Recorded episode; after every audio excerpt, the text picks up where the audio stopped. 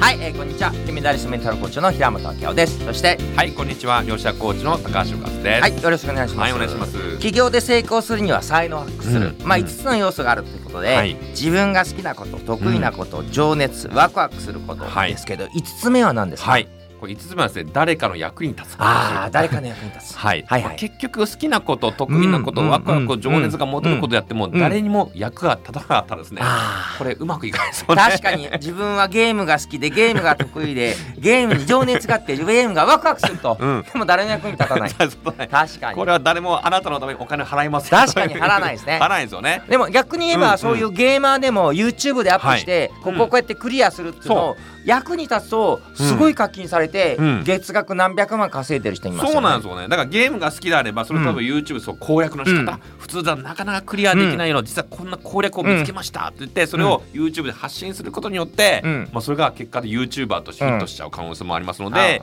なのでどうどうやったら誰かの役立つかなって考えることは非常にこ起業するですごく大事かなと思いますね。まあわかるけどでもどうしたらいいんですか？何から始めたらいいんですか、まあそれはですね、まずは、えー身近な人でも結構なのでうん。何か困ってることとか、悩んでることないか聞いてみる。ああ確かに。こう聞いてみると、うん。ああそういう悩みがあるんだと、じゃうん。あその悩みを解決するために自分が持ってるリソース、うん。まあ、役立つこと好きなこと得意なことワクワクすることで何かその方のために何か貢献できないかなって考えると、そこに起業のヒントが見つかってくるかもしれないです。確かにビ、はい。企業というのはビジネスですけど、はい。ビジネスというのは問題解決、はい。誰かの悩みを解決するのがはい。ビジネスなんで、はい。どんな悩みでも解決したらビジネスになる、そうですね。じゃあ周りの人にうん。どんな悩みあるのって聞いて回ると、そういう悩みがあるんだったら、うん。自分に何ができるかな、はい。みたいに発想すると、うん。誰かの役に立つ。そうですね。はいなのでまあ日々ですね誰かのために自分のできることで何か役立てることないかなっていうふうに考えていくと、うん。まあ普段からですね日々のこう出来事とか、うん。日々のいろんな日常生活の中でうん。いろんなヒントがあると思います。でそのヒントが、えーこう起業するためのきっかけにこうつながってきますので、ぜひねそう見つけていくといいんじゃないかなと思いますね。まあ、例えば、うん。えー、と家にいながら忙しいとでもあのうん。名店のご飯が食べたいんだけど、買いに行く暇はないはい。多いと、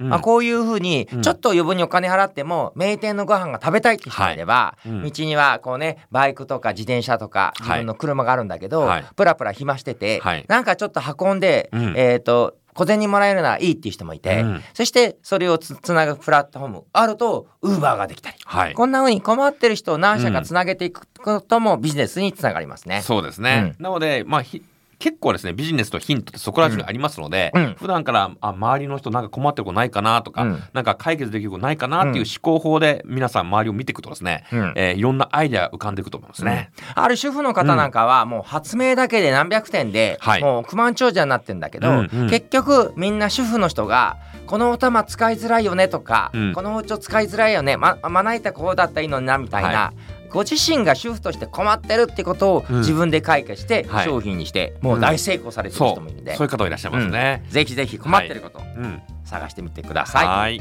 はい、ありがとうございます。